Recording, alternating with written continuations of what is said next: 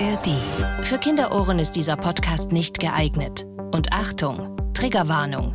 Diese Folge enthält Schilderungen von Gewalt, Sex oder schrägen Sexpraktiken.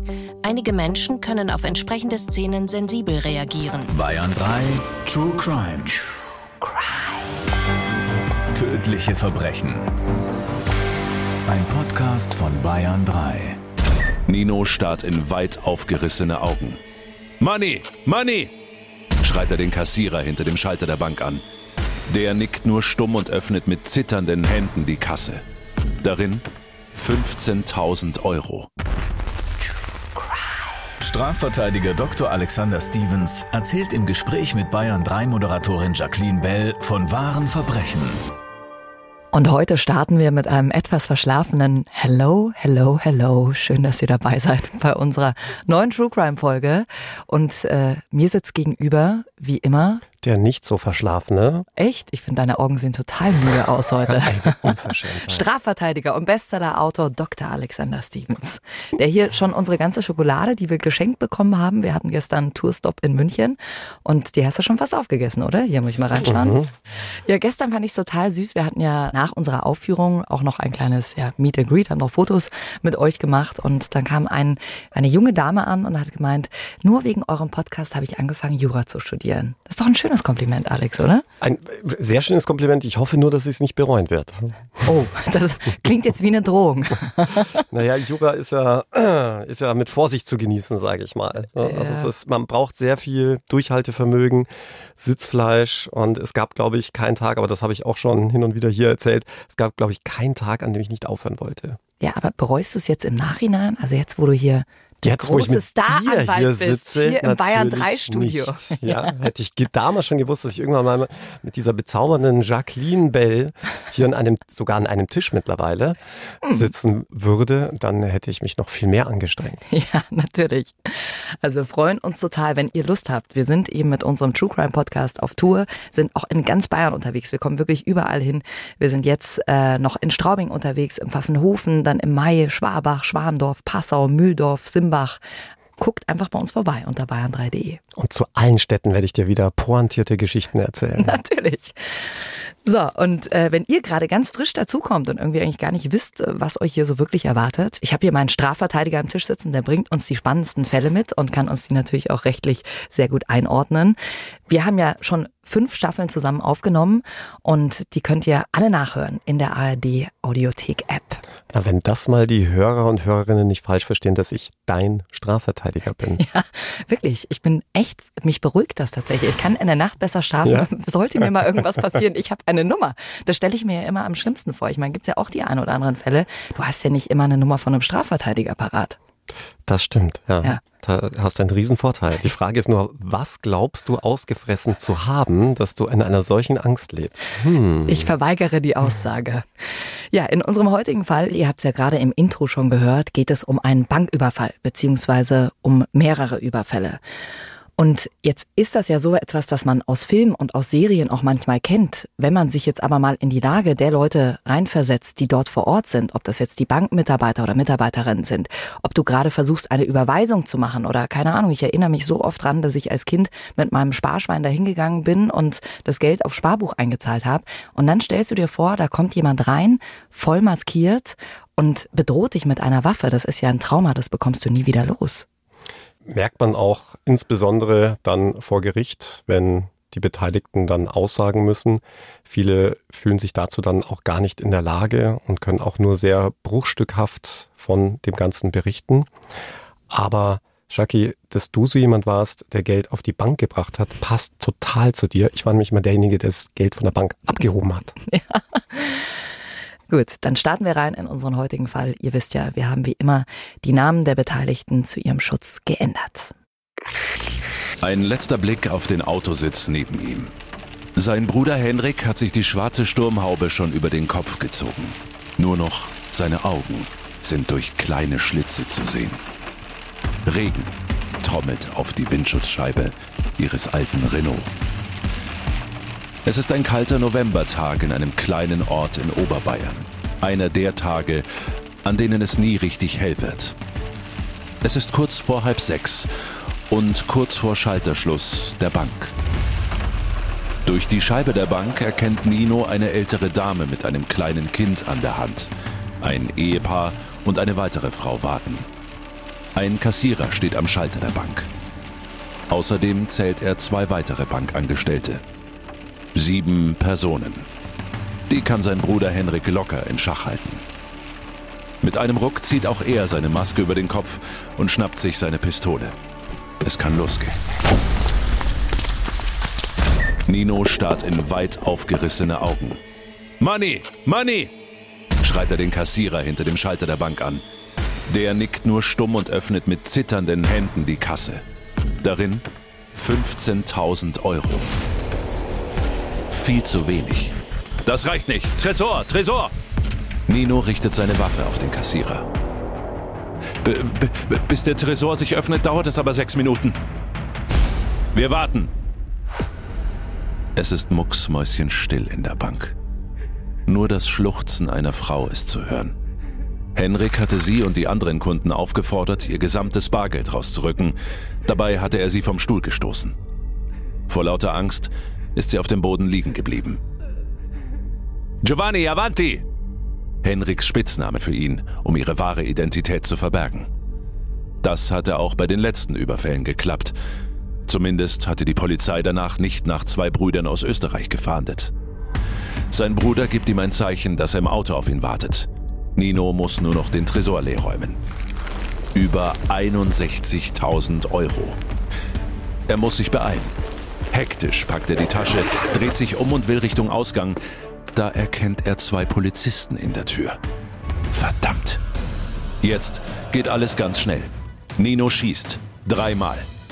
Die Beamten gehen in Deckung, werden nicht getroffen. Einer der Polizisten zückt nun ebenfalls die Waffe, zielt, schießt und verfehlt Nino. Irgendwie muss er hier raus. Auf dem Weg Richtung Ausgang schießt er noch sechsmal in die Richtung, in der er die Beamten vermutet. Plötzlich, er hört den Schuss, bevor er ihn spürt. Die Kugel streift seinen linken Oberarm. Nino kann seinen Bruder in dem alten Kombi schon heranfahren sehen, als die Beamten erneut versuchen, ihn mit Schüssen aufzuhalten. Nino feuert zurück und trifft diesmal. Eine Kugel bohrt sich durch den Oberschenkel eines der Polizisten. Wieder hagelt es Kugeln, diesmal von dem anderen Beamten. Und gerade als Nino merkt, dass er keine Munition mehr übrig hat, steht sein Bruder Henrik neben ihm und feuert. Siebenmal. Nichts wie weg. Beide rennen zum Auto, schlagen die Türen zu und geben Gas.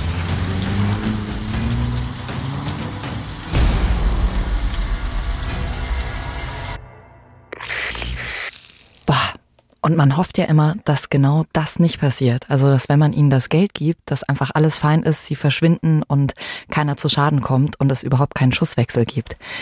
Das klingt ja wirklich wie aus einem Film. Ich musste gleich an Haus des Geldes denken, ja, die Serie schlechthin. Äh, spanische Banknotendruckerei wird überfallen mit Geiselnahme und so weiter. Ähm, das klingt irgendwie ähnlich in dem Fall. Ich dachte da eher an Heat, ein Klassiker mit Al Pacino und Robert De Niro. Oder auch Cobra 11 mit der Verfolgungsjagd auf der Autobahn. Naja. Ja. naja. okay, ich merke schon. also du vergleichst nicht wirklich einen Hollywood-Klassiker mit Cobra 11. Ich bin entsetzt. Ja, sie sind auf jeden Fall geflüchtet über die Autobahn direkt nach Österreich, aber die Verfolgungsjagd nahm dann an der österreichischen Grenze ein jähes Ende, denn dort wurden sie dann brachial gestoppt und auch festgenommen einschließlich Beute, Tatwaffen und den Wollmützen. Ja, und jetzt fragt ihr euch vielleicht, hm, warum denn Richtung österreichische Grenze? Da kommen die beiden her. Also sie sind österreichische Staatsangehörige. Sie kommen beide aus einem sehr beschaulichen Skiort in Österreich, nicht weit weg von der deutschen Grenze. Ein kleiner, schnuckeliger Ort, wie man sich den vorstellt. Ein Dorfplatz, eine Kirche, ein paar Geschäfte drumherum, ein paar tausend Einwohner. Alex, kannst du uns mal mitnehmen, wie sind die beiden aufgewachsen? Was äh, sind das für Typen, Nino und Henrik? Die beiden sind in einer großen Familie aufgewachsen, haben mehrere Geschwister.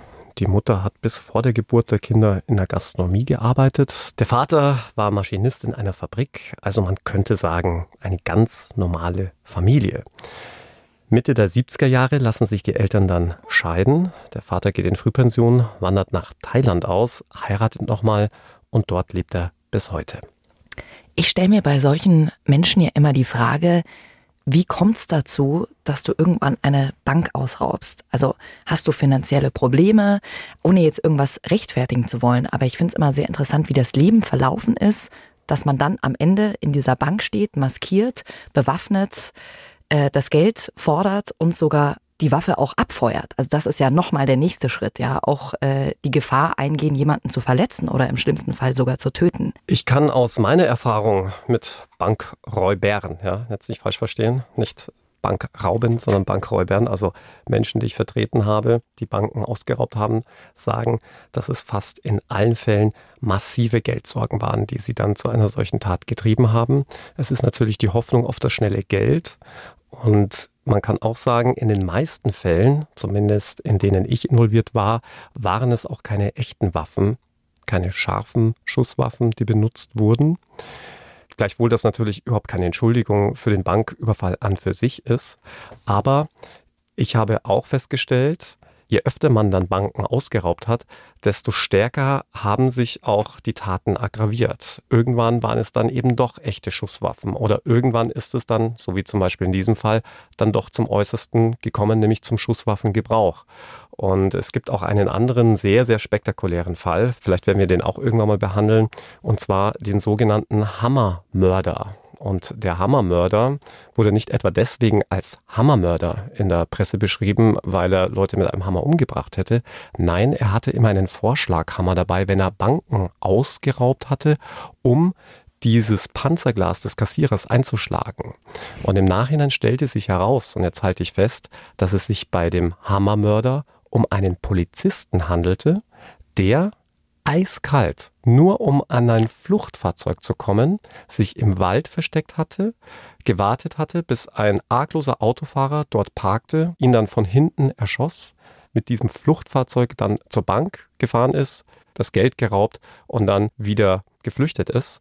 Und wie sich im Nachhinein herausstellen sollte, waren es massive Geldsorgen, die auch noch ausgerechnet einem Lottogewinn zu verdanken waren, denn er hatte im Lotto gewonnen, allerdings nicht so viel, als dass er ein Haus, das er sich immer für seine Familie erträumt hatte, hätte fertigstellen können. Und um dieses Haus fertigzustellen, das war dann der Grund, mehrere Banken auszurauben und unschuldige Menschen, um an Fluchtfahrzeuge zu kommen, zu töten. Da siehst du mal, wie weit es dann gehen kann. Krass, ja, also mein Mitleid hält sich auch sehr in Grenzen. Der arme Mann, der sein Haus nicht fertig bauen konnte.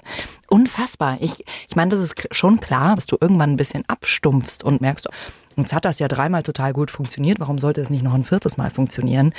Aber dass dann diese Grenze überschritten wird und du auf Menschen schießt, also das ist ja schon nochmal eine andere Nummer. Absolut. Und auch umgekehrt, Alex, du hast jetzt gerade gesagt, oft haben die dann äh, gar keine richtigen Waffen mit dabei und das sind nur irgendwelche Spielzeugpistolen. Aber ich als Opfer, also ich als die ganz normale Frau, die gerade in der Bank äh, ein bisschen Geld abhebt, die weiß natürlich nicht, ob das eine echte Waffe ist oder nicht. Absolut, und das hat auch der Gesetzgeber erkannt. Der sagt, sobald man auch nur eine Scheinwaffe benutzt, dazu kann ich dir gleich noch eine sehr interessante Entscheidung des Bundesgerichtshofs mitteilen, ähm, sprich etwas benutzt, das den Anschein einer scharfen Waffe erweckt, auch da ist bereits auf eine Freiheitsstrafe von nicht unter drei Jahren zu erkennen, also drei bis 15 Jahren. Und wenn sich dann herausstellt, dass es wirklich auch noch eine scharfe Waffe war, ja, dann ist auf eine Freiheitsstrafe von nicht unter fünf Jahren zu erkennen, also fünf bis 15 Jahren. Also das macht der Gesetzgeber schon deutlich und bedeutet auch, ein Banküberfall ist niemals ein Kavaliersdelikt. Mhm. Du wanderst definitiv ins Gefängnis, denn das wissen ja unsere True Crime Hörerinnen und Hörer mittlerweile. Du kannst Bewährungsstrafen nur bis zu einer maximalen Freiheitsstrafe von zwei Jahren überhaupt geben. Wenn aber schon die Eingangsstrafe drei Jahre sind, ja. dann kannst du dir natürlich vorstellen, es bedeutet ein absolutes Knasturteil. Hm. Jetzt hast du gerade gesagt, Alex, es sind meistens finanzielle Probleme, warum Menschen einen Bankraub ausführen. Wie war es denn jetzt bei Nino und bei Hendrik? Passen die rein in deine Statistik? Ja, da könnte man schon fast sagen, absolut. Wenn wir jetzt mit Nino dem Älteren anfangen, mit 15 geht er von der Schule, macht eine Schlosserlehre. Danach findet man ihn in verschiedenen Jobs, mal bei einer Türenfirma, mal als Aushilfe bei der Post, in der Papierfabrik. Alle Arbeiten findet er aber letzten Endes viel zu anstrengend. Nirgends arbeitet er länger als drei Monate. Ja, und dann, Anfang der 90er, versucht er sich als mobiler Händelbrater. Aber du ahnst es bereits, auch die Händelbraterei ist dem Nino irgendwann mal zu anstrengend, ist ja auch ein anstrengender Job. Und deswegen stellt er sich Hilfspersonal ein. Aber auch da die altbekannten Probleme. Aushilfen arbeiten oftmals eben nicht so zuverlässig wie der eigentliche Besitzer. Die Braterei erzielt keine Gewinne mehr und irgendwann muss er seinen Grillwagen dann verkaufen. Ausgerechnet an einen Bekannten, der ihm dann auch noch bis heute im Übrigen das Geld für den Wagen hm. schuldet. Ja, danach hat Nino kein regelmäßiges Einkommen mehr. Anfang der 2000er dann der sogenannte Offenbarungseid. Bei uns würde man sagen, die eidesstattliche Versicherung. Bedeutet, du hast eigentlich im Geschäftsverkehr gar keine Chance mehr, mhm. einen Kredit zu bekommen, selbst Ratenzahlungen und ähnliches. Du giltst ab diesem Zeitpunkt einfach nicht als kreditwürdig. Du musst also alles komplett bar bezahlen, sonst bekommst du auch nichts. Genau. Ja, und damit kann man sich schon vorstellen, dass es jetzt sehr, sehr eng für Nino wird. Zwar ist er geistig gesund, durchschnittlich intelligent, aber so wird auch später der Psychiater in der Gerichtsverhandlung attestieren, hat er eine Tendenz zur Eigensinnigkeit, kann sich nicht unterordnen, missachtet gesellschaftliche Konventionen und Normen und ist auch auf emotionaler Ebene wenig zugänglich, gepaart und das ist natürlich gefährlich mit einem sehr hohen Aggressionspotenzial. Hm. Also Nino hat definitiv finanzielle Probleme und du sagst auch gerade, ein hohes Aggressionspotenzial ist natürlich nicht gerade die beste Kombi. Wie sieht's mit Henrik aus, dem jüngeren Bruder?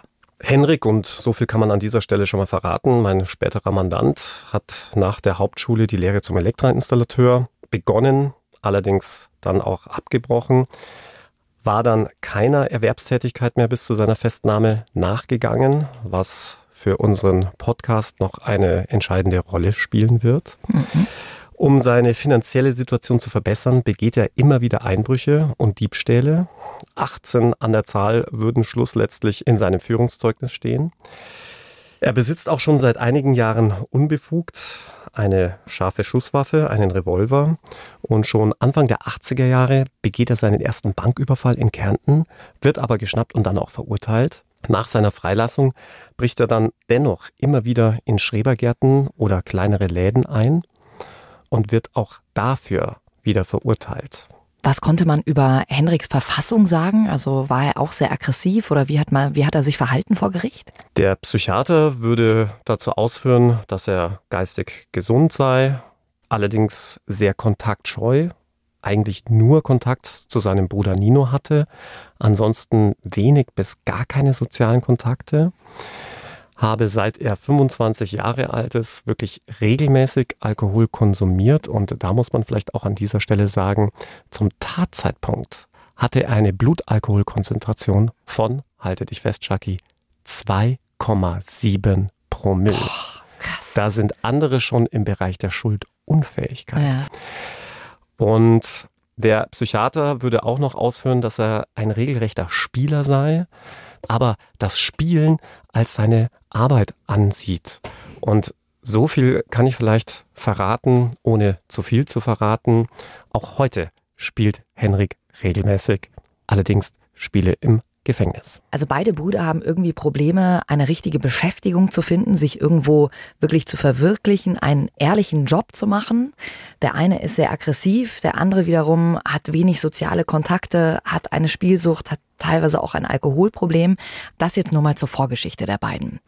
Wir wissen ja jetzt hier aus unserem Fall schon, sie haben eine Bank in Oberbayern überfallen. Das ist aber nicht der einzige Überfall, den die beiden zusammen durchgezogen haben. Angeklagt waren die beiden ja wegen insgesamt fünf Banküberfällen, die sie in einem Zeitraum von fünf Jahren begangen haben. Alle in Filialen in kleinen Orten in Oberbayern. Aber sie wurden ja beim letzten Überfall erwischt. Jetzt frage ich mich, wie konnte man ihnen denn diese anderen Überfälle überhaupt nachweisen? Das habe ich mich offen gestanden im Nachhinein auch gefragt. So wirklich überzeugend waren die Ausführungen des Gerichts für mich zumindest nicht. Man hat sich überwiegend auf Zeugenaussagen hier verlassen. Und zwar Zeugenaussagen, die zwar in sich überwiegend identisch waren, sprich identischer Modus operandi, wenn du so willst, denn alle Bankfilialen lagen nahe an Autobahnen. Klar, damit man so schnell wie möglich unbekannt flüchten kann. Aber ob das jetzt allein schon dazu reicht, zu sagen, ja, dann muss es aber auch wirklich der oder die Bankräuber gewesen sein. Die Hauptpunkte des Gerichts waren einerseits die doch sehr auffällige Größe oder soll ich vielleicht besser sagen, nicht so große Größe der beiden Brüder mit 1,54 und 1,64 Körpergröße und einer, ich hatte es ja gerade gesagt, einer sehr ähnlichen Vorgehensweise in den verschiedenen Banken, denn die Tatzeit war meist kurz vor Schalterschluss. Der Überfall an sich ging seitens der Täter immer mit Geschrei einher und mit einer Art Doppelkommandos. Also, wie wir es in unserer Geschichte ja schon gehört haben, Money, Money, Geld, Geld, Tresor, Tresor. Mhm. Und maskiert waren die Bankräuber in allen fünf Fällen mit Wollmützen und Seeschlitz, also so typische Motorradmasken. Mhm. Und bei mehreren Überfällen sollen es auch modellgleiche Jacken und Waffen gewesen sein, sowie die gleiche Wortwahl. Also zum Beispiel Avanti Giovanni. Das scheint ja irgendwie ein Trick von Ihnen gewesen zu sein. Also anscheinend wollten Sie ja den Anschein erwecken, aus Italien zu kommen, ja, mit diesem äh, hier Giovanni oder Avanti, Avanti. Ähm, und wollten wahrscheinlich von sich wegführen, oder? Dass sie nicht darauf kommen, ah ja, das sind ja zwei Österreicher, sondern dass die Polizei dann vermeintlich irgendwo nach italienischen Tätern sucht. Absolut. Und das hat man ja dann auch gemacht. Und deswegen fand ich auch die Argumentation des Gerichts nicht so überzeugend, denn es gab ja entsprechende Öffentlichkeitsfahndungen. Und natürlich hat man diese Details ja auch in der Presse veröffentlicht. Heißt, auch andere potenzielle Bankräuber konnten jetzt von diesen tollen Tricks, sage ich jetzt mal, Avanti Giovanni und dass man alles in Doppelkommandos irgendwie irgendwie von sich gibt, gewusst haben und auch für ihre Banküberfälle vielleicht so benutzt haben. Mhm. Es reift in mir noch nicht die ultimative Überzeugung, dass ich jetzt nur aufgrund dieser drei, vier Punkte sagen könnte, okay, die waren es jetzt definitiv. Gut, in Kombination vielleicht noch mit der Größe und diesen gleichen Vorgehensweisen, also immer vor Schalterschluss ähm, und dann äh, genau wie Sie es gesagt haben, ist es vielleicht zumindest geht es in die Richtung. Aber ich verstehe natürlich, dass das kein Ausschlusskriterium ist. Wenngleich man an der Stelle sagen muss, dass Bankräuber meistens kurz vor Schalterschluss oder kurz nach der Öffnung einer Bank zuschlagen. Warum? Weil man da am wenigsten Menschen und damit am wenigsten Zeugen im Raum hat, aber natürlich auch, soweit denkt der Ein- oder Bankräuber schon auch, äh, am wenigsten Gefährdungspotenzial für sich und für andere. Und man muss ja auch sagen, bei Nino und bei Hendrik hat das ja auch äh, jahrelang gut funktioniert, wenn man jetzt den Zeugenaussagen glauben will, dass äh, sie sich auch sehr unbeobachtet gefühlt haben.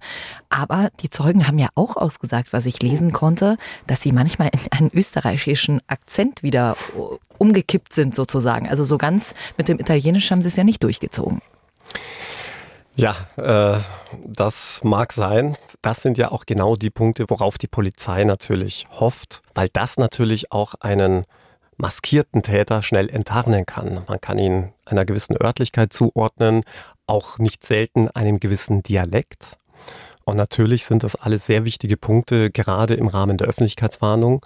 Denn, auch das sollte man vielleicht wissen, immer dann, wenn es zu Banküberfällen kommt, ist die Öffentlichkeitsfahndung eigentlich das Mittel der Wahl für die Polizei. Mhm. Denn anders als bei Tötungsdelikten, die, und das wissen wir ja jetzt im Regelfall oder sehr häufig in einer wie auch immer gearteten Beziehung zueinander stehen, ist das ja bei Banküberfällen gerade das große Problem der Polizei. Mhm. Man weiß ja nicht, ähm, wer der Bankräuber ist. In den seltensten Fällen wird es der eigene Kunde sein. Ja, ja, also anders als beim Mord beim reichen Erbonkel, von dem man dann sich vielleicht schon Gedanken machen könnte, wer hier ein Interesse an seinem Tod haben könnte, ist das eben bei einem Banküberfall nicht der Fall. Und deswegen auch immer sehr, sehr schnell die Öffentlichkeitsverhandlung.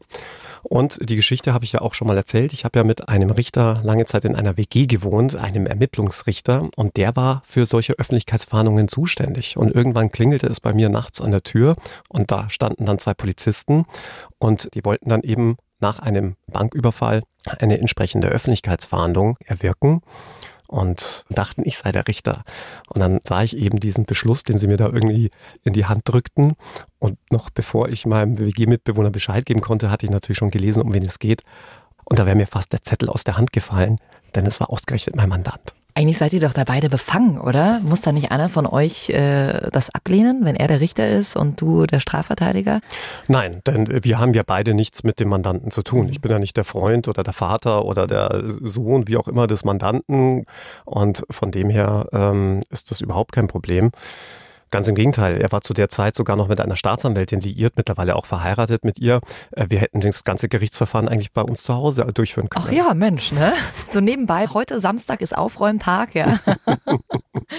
äh, schon verrückt, ja. Aber spricht man da dann äh, privat drüber, wenn ihr da irgendwie zusammen eure Carbonara kocht? Natürlich, bleibt doch nicht aus. Ja. ja. Okay. Und jeder hat so seine Rechtsansichten. Ja, natürlich. Ich habe ihn dann seine Carbonara stark versalzen. Ja, genau. Sorry, Martin, an dieser Stelle. Ja, ja genau so schätze ich dich ein, Alex. Alex, lass uns noch mal auf die Zeugen zu sprechen kommen. In diesem Fall hast du gerade gesagt, sind Zeugen sehr wichtig. Ich stelle mir auch vor, dass das für sie gar nicht so leicht ist, dieses Erlebnis noch mal hochzuholen und darüber zu erzählen. Also ich kann mir vorstellen, dass du keine Bank mehr ruhigen Gewissens betreten kannst und mit Sicherheit auch die ein oder andere schlaflose Nacht hast. Du, ich kann dir da wirklich auch aus erster Hand berichten, denn du weißt ja, in unserem Starnberger Dreifachmordprozess waren ja auch zwei Raubüberfälle mit angeklagt.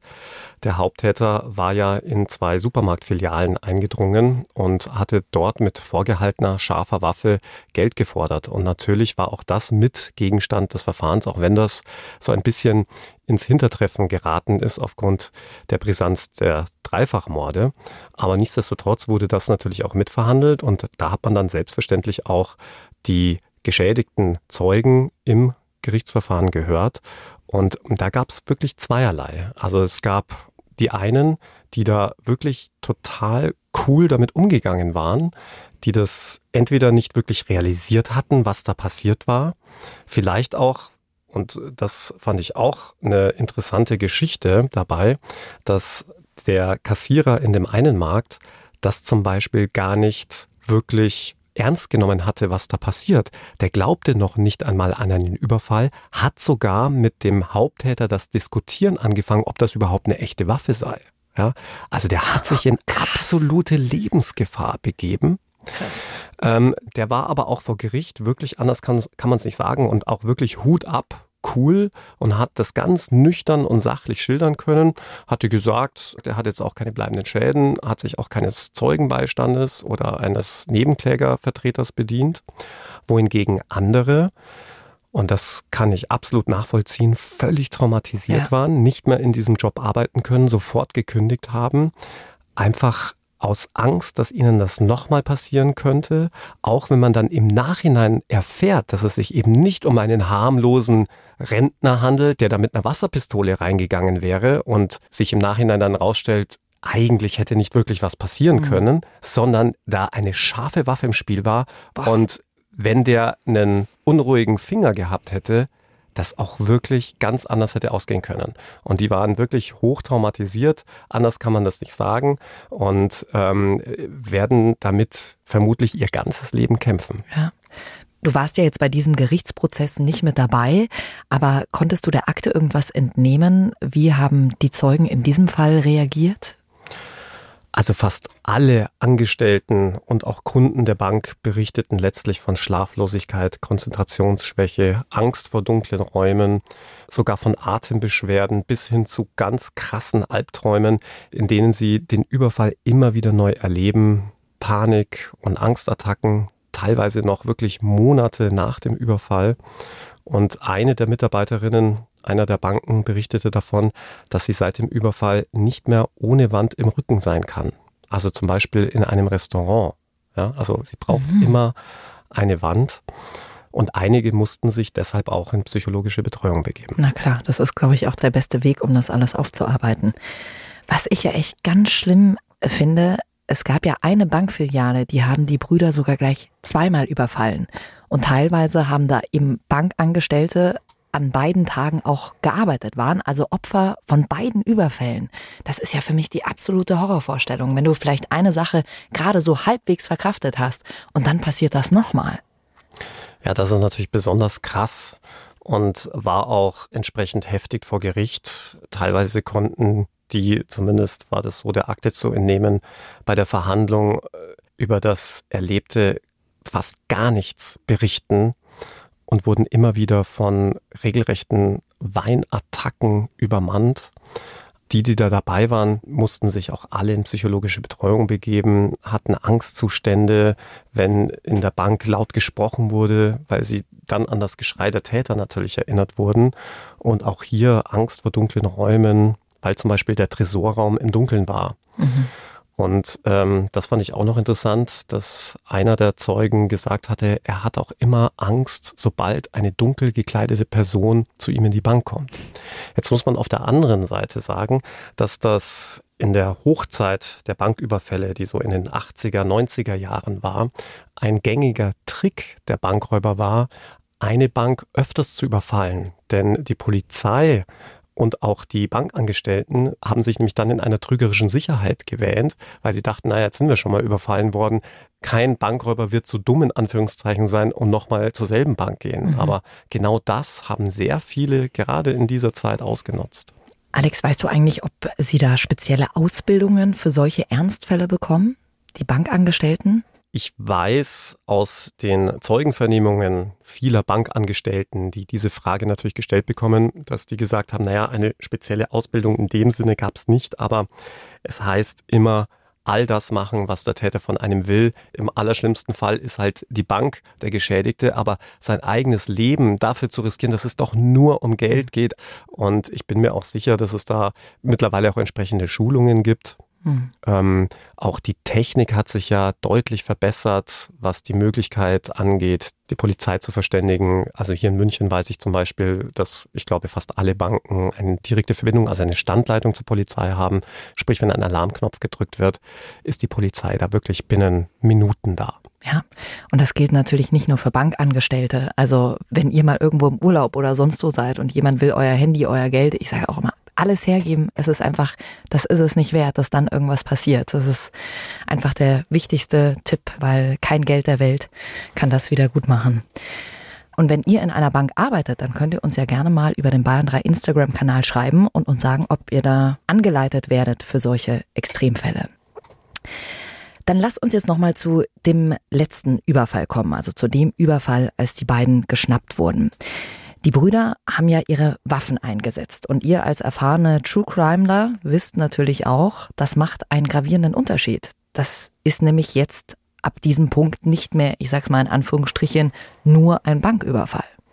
Ja, in dem Fall, ich hatte es ja vorhin schon erwähnt, sieht das Gesetz viel schärfere Strafen vor. Man befindet sich jetzt im schweren Raub beziehungsweise der schweren räuberischen Erpressung.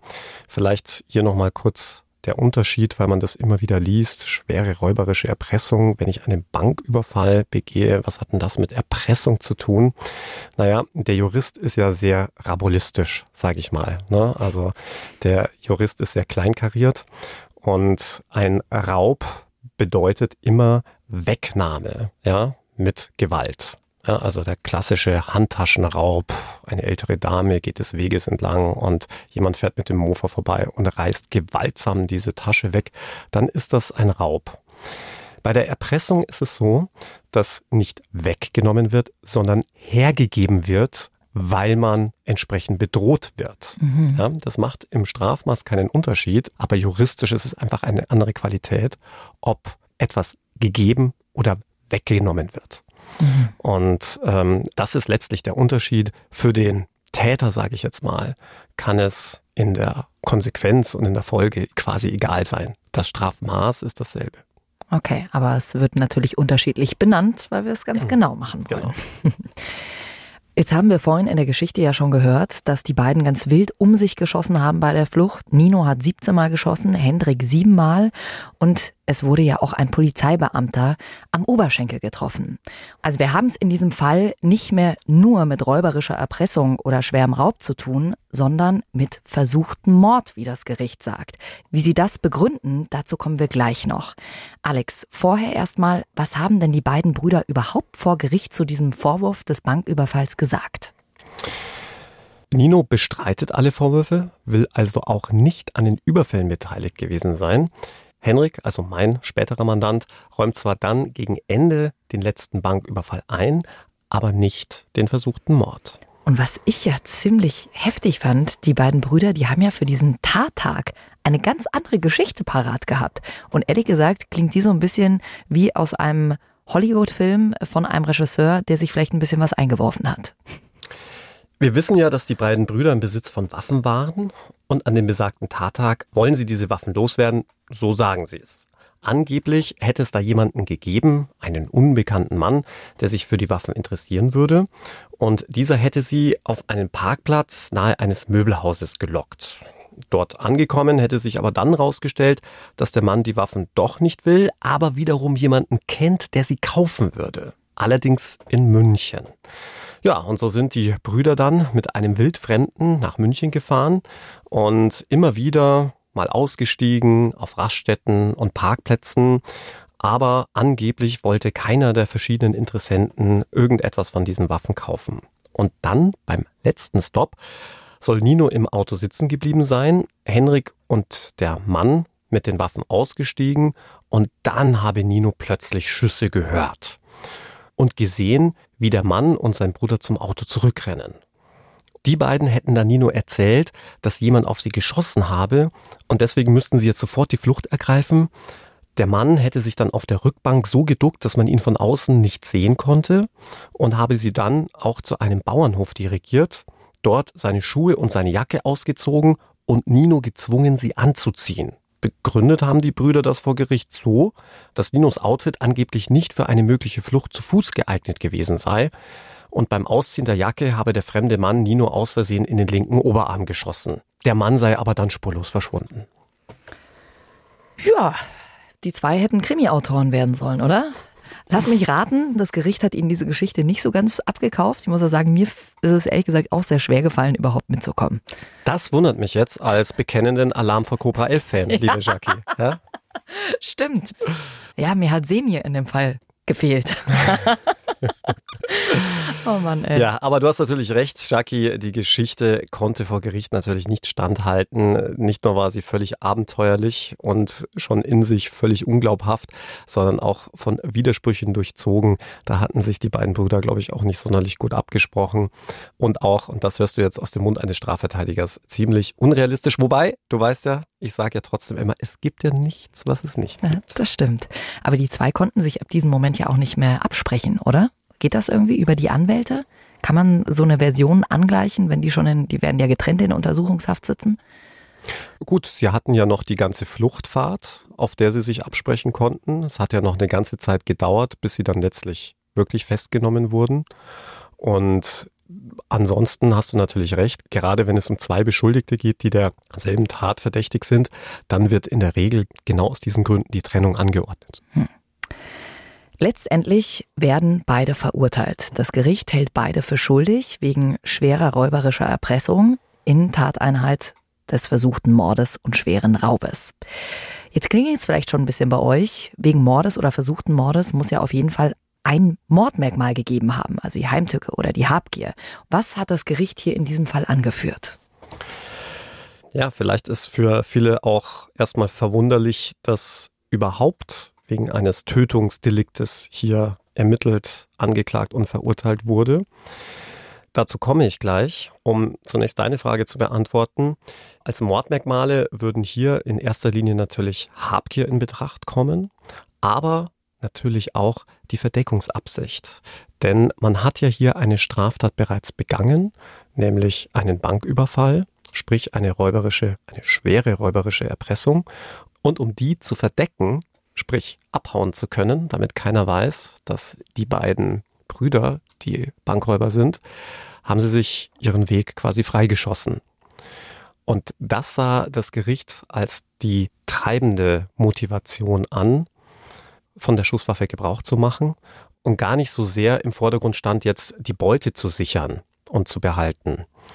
Und deswegen ist das Gericht davon ausgegangen, dass in erster Linie die Verdeckungsabsicht hier das treibende Moment war und damit auch dieses Mordmerkmal und nicht noch ein weiteres Mordmerkmal hinzukam, nämlich die Habgier. Hm.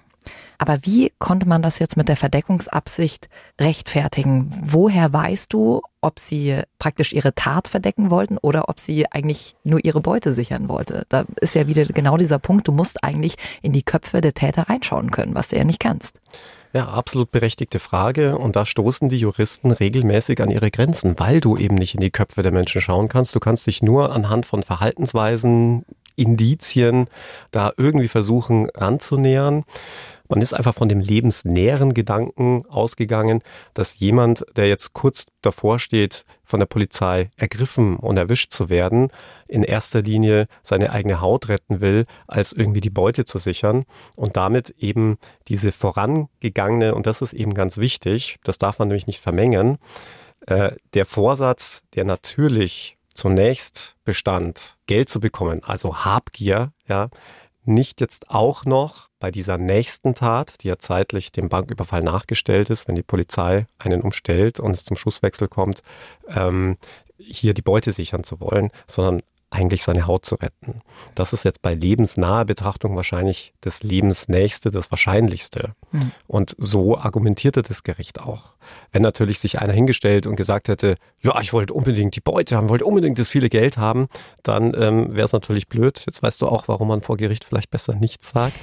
Gleichzeitig war ein weiterer Anhaltspunkt dafür, dass die ja nur sehr wenig Beute gemacht hatten. Und damit stand es auch nicht in einem sonderlich großen Verhältnis. Ne? Also lieber hau ich doch ab, als dass ich mich irgendwie 15.000 Euro, glaube ich, waren es, erwehre. Hm. Jetzt wurde der Polizist am Oberschenkel getroffen. Jetzt würden vielleicht manche sagen, naja, warum werden die denn überhaupt wegen eines Tötungsdelikts angeklagt? Sehr berechtigte Frage und das frage ich mich bis heute. Und das ist auch Grund meiner Mandatierung jetzt im Nachhinein gute zehn Jahre nach der Tat. Denn das hat sich mir auch nicht auf Anhieb erschlossen und tut's auch weiterhin nicht. Und ich glaube, auch viele True Crime Fans und viele True Crime Hörerinnen und Hörer werden sich wahrscheinlich dieselbe Frage stellen. Denn viele werden sich noch daran erinnern, dass immer dann, wenn ich von einem Tötungsvorsatz ausgehen möchte, die sogenannte Hemmschwellentheorie Eingang findet. Das ist eine Theorie, die der Bundesgerichtshof aufgestellt hat, die besagt, dass es einer extrem hohen Hemmschwelle bedarf, jemanden zu töten. Es ist viel einfacher von der Hemmschwelle her, jemanden vielleicht auf den Arm zu schlagen, vielleicht auch jemanden ein Messer in den Oberschenkel zu rammen, als jemanden töten zu wollen. Und deswegen muss der Vorsatz sehr restriktiv ausgelegt werden. Also jemanden zu unterstellen, dass er jemanden töten will, muss man restriktiv auslegen. Und in unserem Fall war es ja so, dass keiner der beiden wirklich direkt auf Polizisten geschossen hat. Ganz im Gegenteil, mein Mandant hat zum Beispiel überhaupt nicht auf Polizisten geschossen, sondern nur, nur in Anführungszeichen auf ein Polizeiauto, ein leeres Polizeiauto.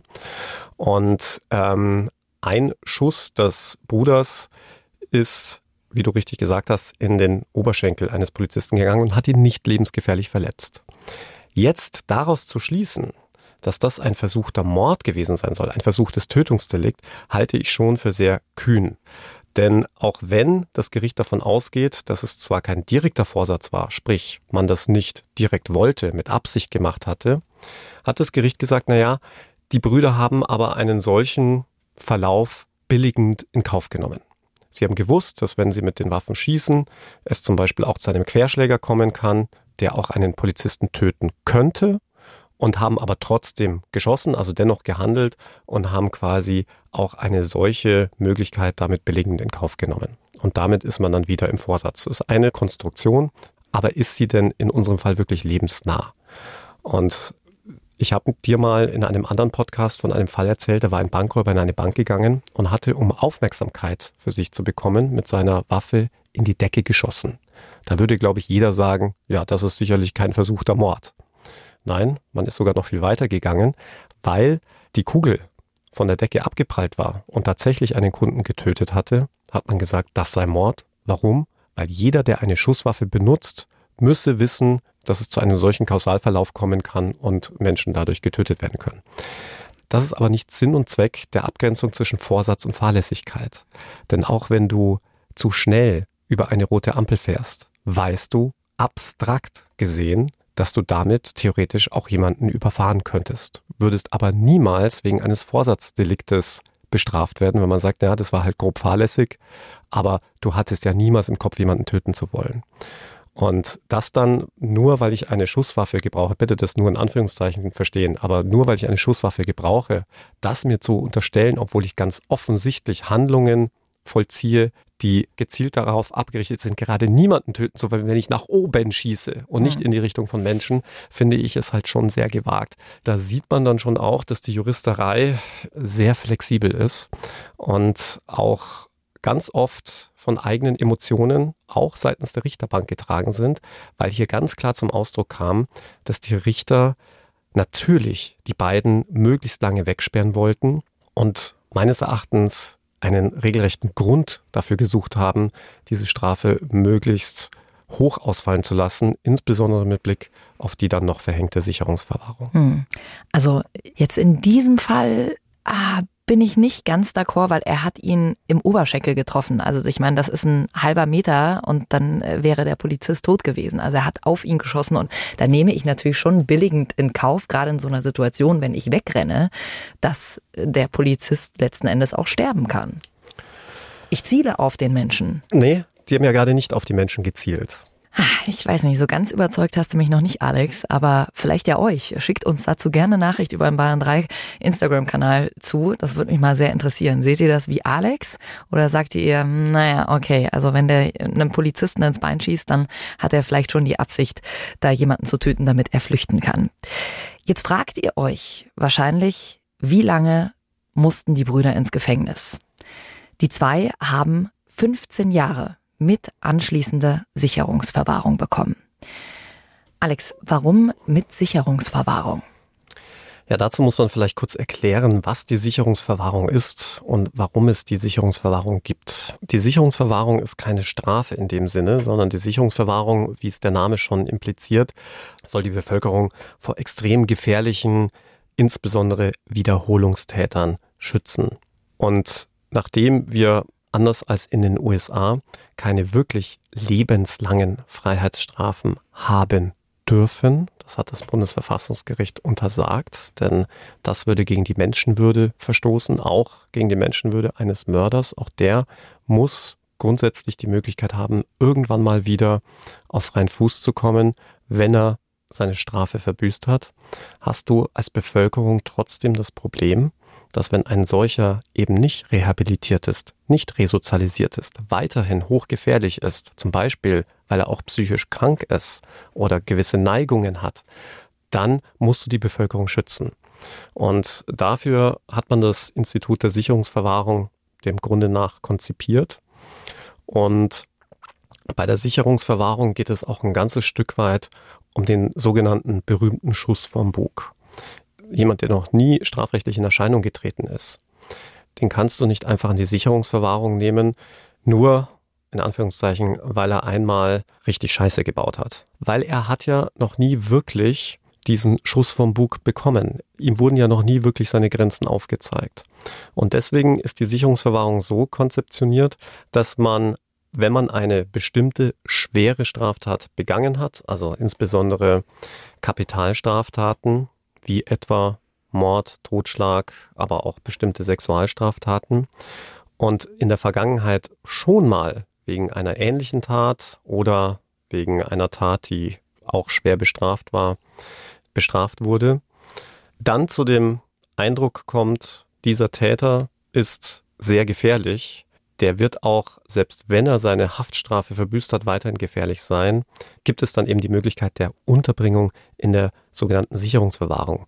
Und jetzt wissen wir ja bei unserem Fall, dass diese Tat, bei der die beiden Brüder erwischt wurden, diese Schießerei letztlich mit dem Polizisten ja nicht der erste Banküberfall war oder gewesen sein soll, sondern sie schon mehrfach davor in Erscheinung getreten waren. Und deshalb gab es gesetzlich die Möglichkeit, diese Sicherungsverwahrung anzuordnen. Und Sicherungsverwahrung bedeutet, dass sobald du deine Strafe verbüßt hast, dann eben nicht in Freiheit entlassen wirst, sondern weiterhin untergebracht wirst. Allerdings, das ist vielleicht auch nochmal wichtig zu erwähnen, weil die Frage sehr oft kommt, nicht in einem Gefängnis, sondern in einem auch vom Gefängnis völlig abgeschlossenen anderen Abteilung die natürlich besonders gesichert ist gegen Ausbruch, aber in denen du auch ganz andere Annehmlichkeiten hast. Das Ganze nennt sich Abstandsgebot. Also es muss einen Abstand zwischen der Unterbringung in der Sicherungsverwahrung und dem Gefängnis geben, denn du hast ja deine Strafe verbüßt mhm. und müsstest eigentlich rausgelassen werden. Und deswegen genießen in Anführungszeichen diejenigen, die in der Sicherungsverwahrung sitzen, auch ganz andere Annehmlichkeiten. Im Übrigen sind das gar nicht so viele. In Deutschland befinden sich insgesamt gerade einmal 604 Menschen in Sicherungsverwahrung. Krass, hätte ich auch gedacht, dass das mehr ist. Ähm, weißt du, was die dann zusätzlich haben? Also dürf, die dürfen dann nicht nur Fernseh gucken, sondern haben noch ein Netflix-Abo oder wie kann man sich das vorstellen? ähm, ja, die Annehmlichkeiten, wie muss man sich das vorstellen, dass sie zum Beispiel keine Anstaltskleidung tragen müssen, mhm. äh, dass sie zum Beispiel gemeinsame Kochräume haben. Der soziale Umgang ist nochmal ein ganz anderer.